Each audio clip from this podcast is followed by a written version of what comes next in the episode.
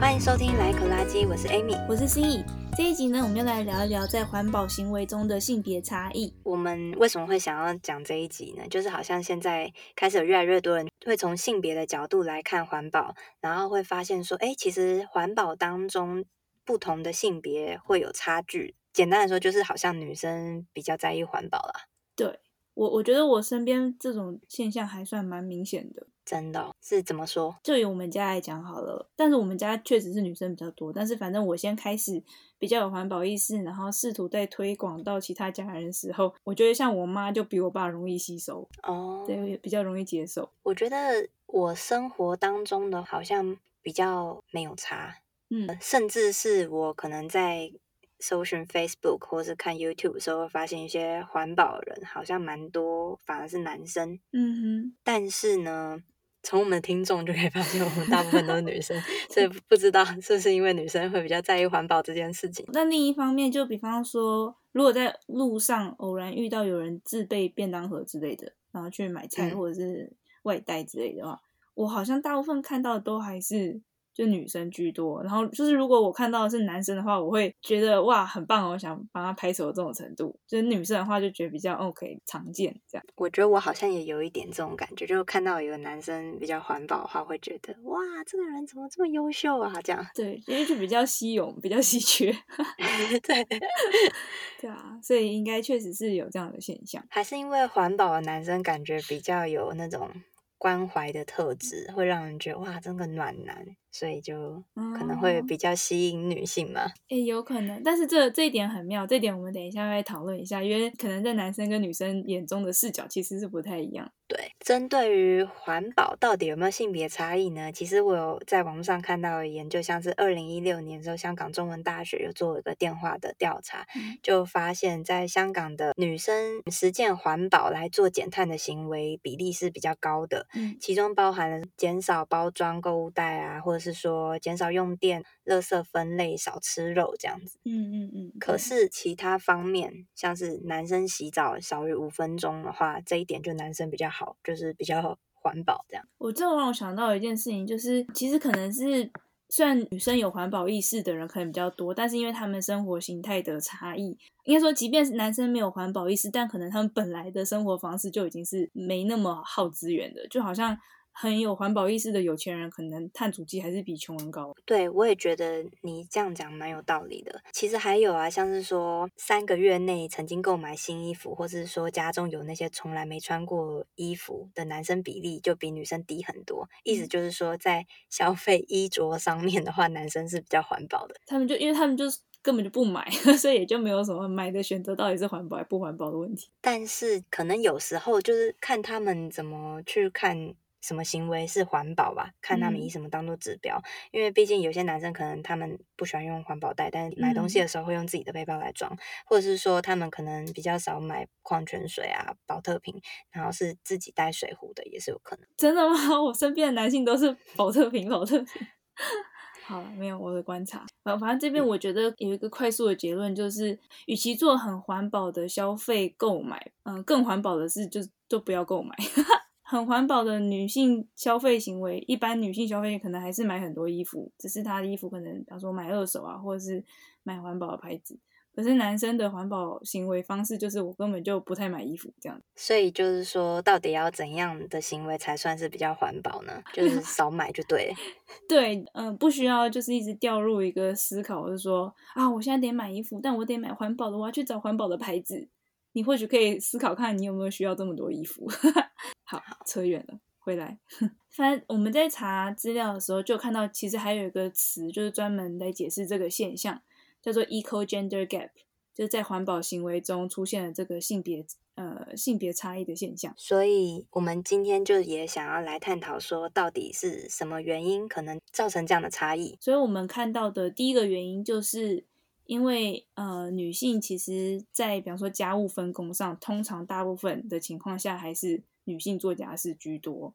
然后女性也是消费主力，像我们刚才讲的嘛，就包含除了女性买自己的东西以外，女性帮家里买的东西，或是帮家里做的家务行为，都还是女生在做。比方说，女生会去做回收，或者是女生上菜市场买菜。那这些各种行为之中，就有机会有环保的选择。简单来说，就是可能女生在做这些杂事的时候是比例比较高的。嗯、那他们在调查这个环保指标的时候，很多是这些杂事，所以因为都是女生在做，所以当然就会显示出好像女生比较环保这种感觉。对，为什么会说女生是比较负责处理家务的？就是一对夫妻好，他们的。一样都是有正职工作，但是还是有很高的比例，大部分的家务是女生在做。对，虽然其实应该大家应该都知道要两性平均分摊，但是很遗憾的事实好像还是女性会做比较多。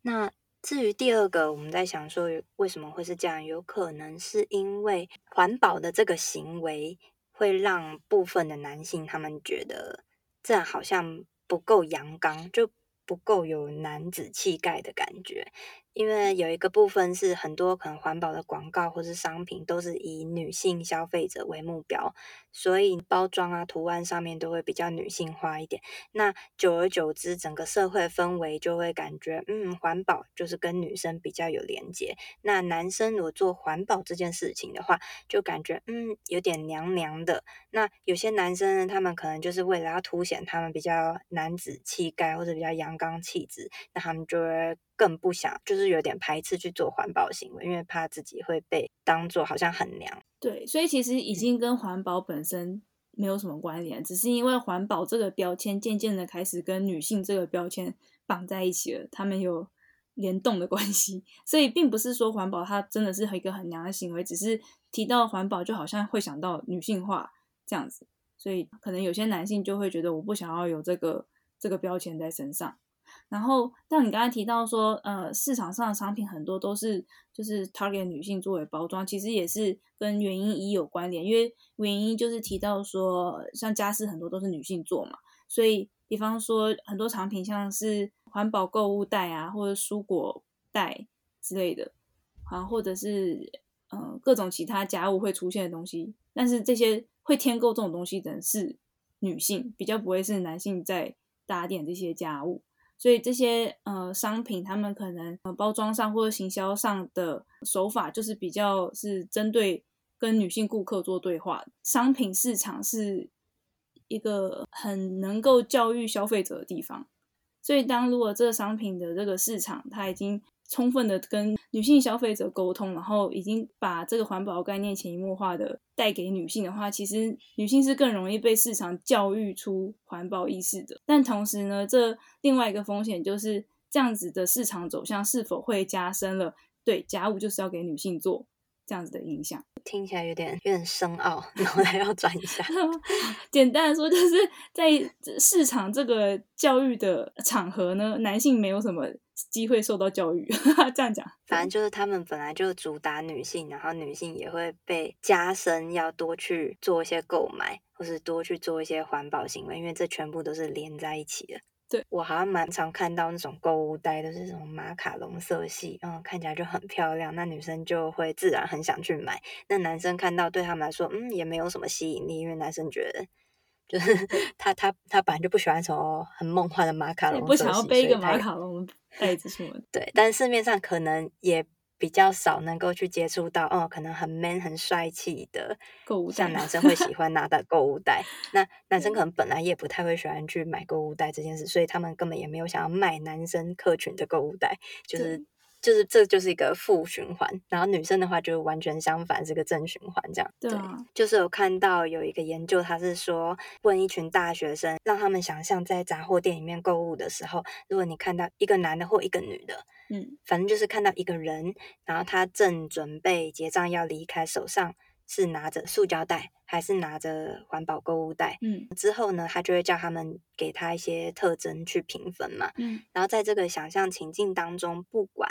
这个人他是男的还是女的，只要他手上拿的是环保购物袋的话呢，实验者就很容易会给他有一些比较女性特质的评分进去。嗯，这个实验就是想要跟我们说，好像环保这件事情在大众的眼里被视为比较女性化的特质。嗯，就是这两个标签连接确实是存在在大众的心中的。然后同样的，可能也会有男生不愿意吃素，有时候可能不是他真的不喜欢吃素，有可能他会觉得说吃素好娘，好像好像男生就是要大口吃肉啊、嗯、这种感觉。那就好像我们在第二十七集吃素也能成为超强运动员的那一集有提到说，吃素的拳击手感觉拳头就是软软的那样子，没有像吃肉男生这么嗯有男子气概感。对对对。但我觉得也很妙的一件事情就是，我觉得女性是不是比较少对自己要有怎样的形象比较要求？就是女性要怎有怎样形象都可以的感觉，但是男性就会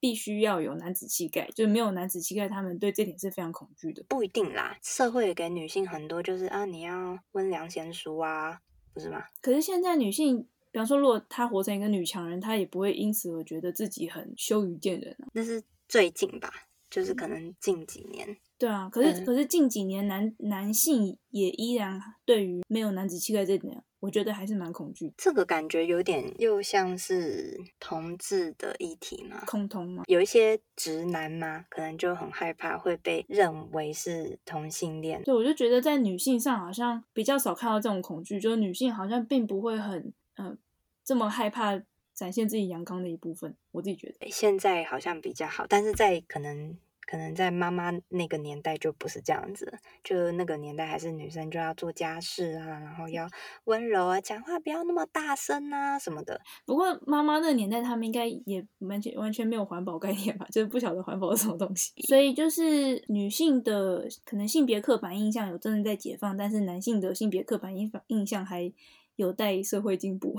就是也是反映了两性不平权社会给男性施加的压力，然后也会造成。一些环保行为的差异，这样对，好，很长的原因二是这样子。然后第三个，我们想到有可能原因是因为女生可能比较容易是有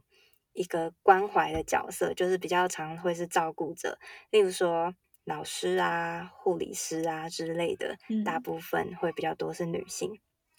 对，那呃，其实我我们有特别查到说。为什么会成为一个照顾者？就是同理心很重要嘛。因为你越有同理心的话呢，你就会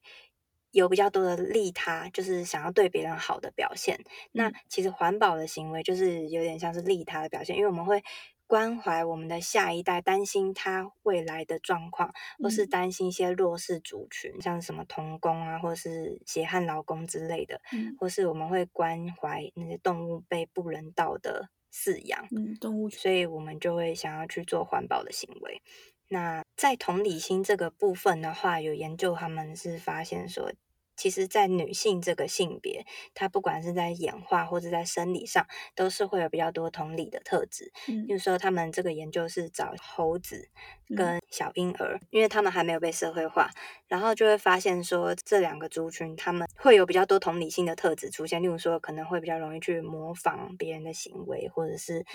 会反映别人的情绪这样子。嗯，所以女性这个物种嘛，本来就是会比较 比较有同理心，即使还没。没有后天社会化的时候就会讲了，那再加上可能大部分的文化社会环境都会更期待女生要有这些 caring 的特质，嗯，所以就会更明明显。反正简单来说，就是女生比较有同理心，女生可能就会比较想要做环保行为这样。而且我有查到另外一点，就是说，就即便是关于气候危机，就是我们要采取什么样的行动这样的争论。就是男女的着力点也是有差别的，男生会比较喜欢是基于科学或者商业的论点，但是他们在他们眼中，他们会觉得基于道德跟环境正义之类的论点，他们认为这是女性化的。所以如果有男生抱持着这样子的论点，而针对气候危机该采取怎样的行动，会被男性视为是。负面的女性化特征是是 negative 的，我就觉得啊，负、哦、面 荒谬的，我自己觉得蛮荒谬的。我是很有感在这一点，像说男生会比较什么理性分析吗？是吗？就是喜欢科学或者商业基础的论点。对对，嗯，就是像我在做环保的时候，我老公他就直觉说，哎呀，你这做这也没用啊，还不如赶快就发展科技，直接就移民火星好。所以他是比较，他也同意说，嗯，人口可能太多，嗯，地球。可能快不行了，但他觉得我们在这边环保是没有用的，还不如直接就走了吧。科技做好的话，就我们还是有一条生路。这样。然后我想到我爸妈的例子，就是我某一次在跟他们聊环保，因为我都一直在试图各种潜移默化，所以有很多次 这样的对话。但某一次在讲的时候，是讲我们要为下一代留下什么这件事情。那时候刚好是他们在讲哦，他们那一代很打拼啊，然后给我们下一代留下各种。呃，很多财产啊，或干嘛的，那时候我就直接很顺口而接。那可是我们这一代在关心要留给下一代什么时候，我们影响到的是不是这些财富，而是另外一个形式的财富，就是我们的地球跟我们的自然环境，我们要留给下一代什么样子的环境。然后我觉得我妈就瞬间很能够理解，她就可以很能想象，哦，对啊，那我们要给下一代什么？但是我爸就是那下一代是下一代式的那种感觉，他的观点比较像是我这一生也都快要过完啊，也没剩多少年啊，那我当然是我这一生开心的过完比较重要。所以甚至即便不是完全利他的这种环保行为，即便是其实是利他自己，是比方说你要吃的健康一点啊，你这样子晚年才不会有什么健康上的病痛或干嘛，但他会觉得说现在吃的开心最重要。这种感觉、嗯、算是及时享乐主义嘛？对啊，对啊，对就是比较活在当下。对所以我觉得应该说他可能他可能活到一个年纪了，他觉得因为年纪已经大了，想要把自己。人生过开心比较重要，嗯，对。如果他是这种心态的话，那你要说他没有利他吗？也不一定啊，就是可能他本来就。可是与此同时，我妈就真的能够比较能够想到下一代跟未来，她对啊，对啊，她的年份跟我爸也没差多远啊。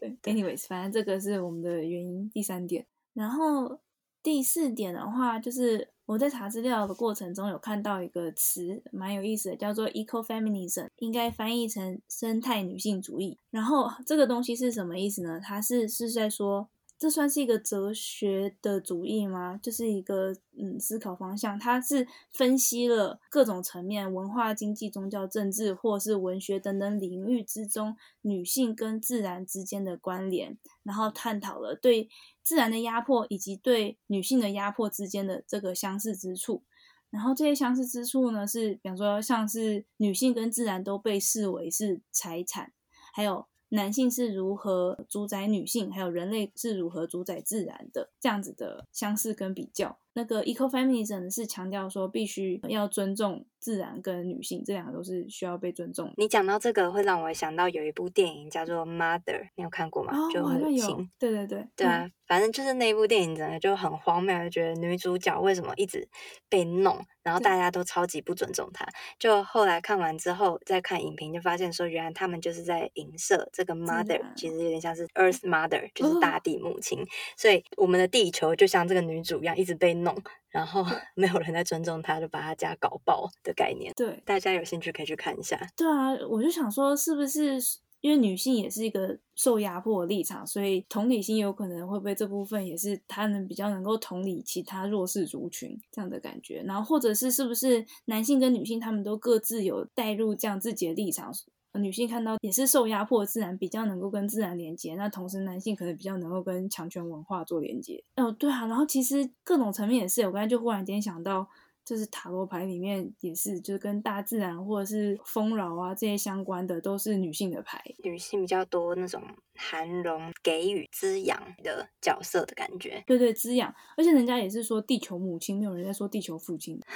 那这个跟环保行为在性别上有什么连结呢？不觉得好像女性可能自然而然感觉跟自然比较能够共感，但男性就是。如果要跟人类做类比的话，就人类压迫自然跟剥削自然，然后男性在历史上的角色其实也一直都比较偏向强权压迫者嘛、剥削者这样子的角色的话，当然不知道这跟现代人的行为模式有没有什么关联。可是确实好像有可能是历史上的因素，就是女性一直以来如果需要什么东西，都是真的要靠自己极力争取的。那男性的话，因为他们本来就在一个比较舒服的位置，所以如果有什么问题的话是。立刻可以被重视，并并且被解决的，所以男性可能比较倾向有这样的想法，是觉得如果有问题的话呢，政府或者是总是有科技可以解决，就很像你刚才讲你老公的想法嘛，就是等着移民火星这样子，所以他们是觉得我们不需要改变自己的生活形态，因为问题会被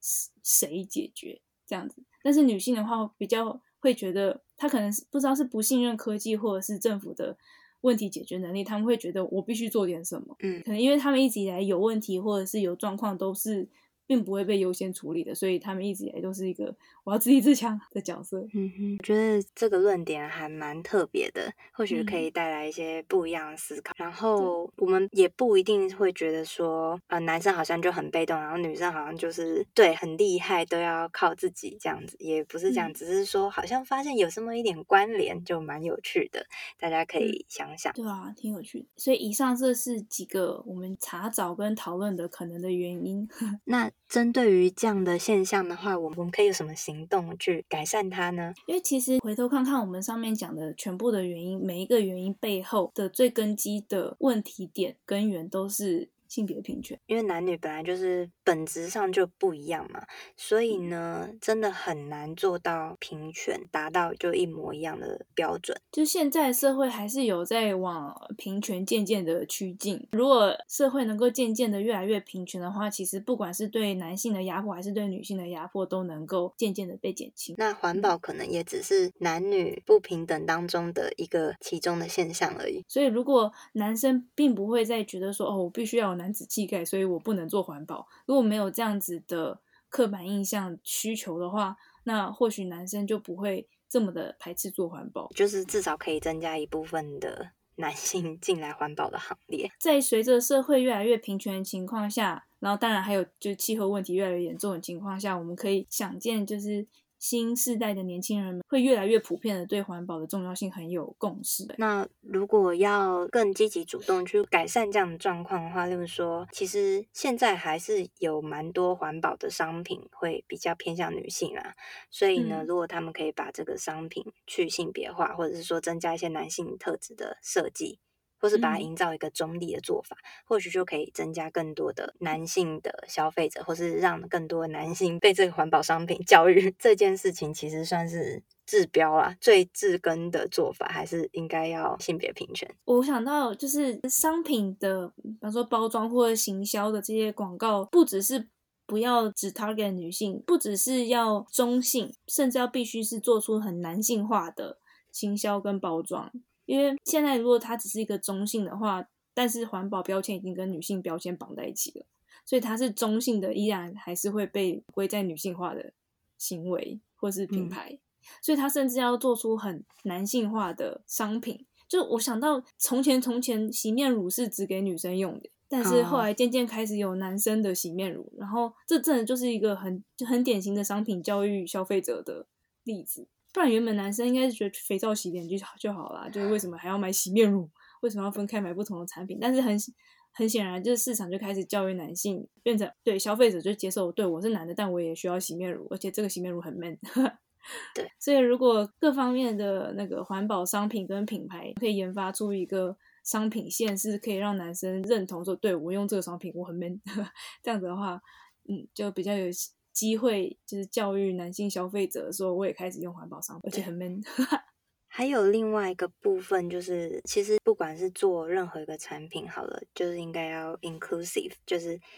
多增加各个不同的族群，而不是只针对单一族群，因为这样子其实对其他的族群是有一点不太公平的。应该是各个族群都可以适用于你的商品，这样才会是一个比较对这社会比较友善的做法。所以你觉得我们的频道或者我们的 IG 还可以怎样更 吸引男性呢？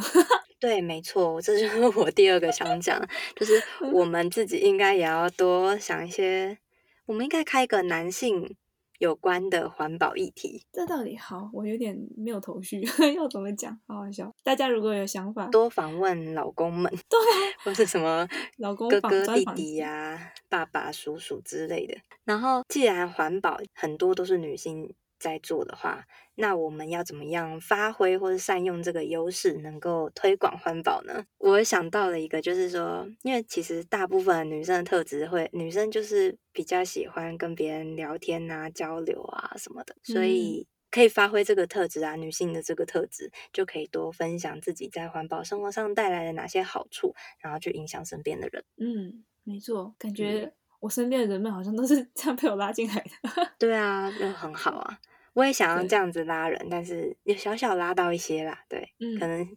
可能现在好朋友太少，当然 现现在住在这边朋友没有很多。然后另外一个部分就是一样，也是因为性别刻板印象嘛，就很多女生都是一些老师啊，或者母亲的角色。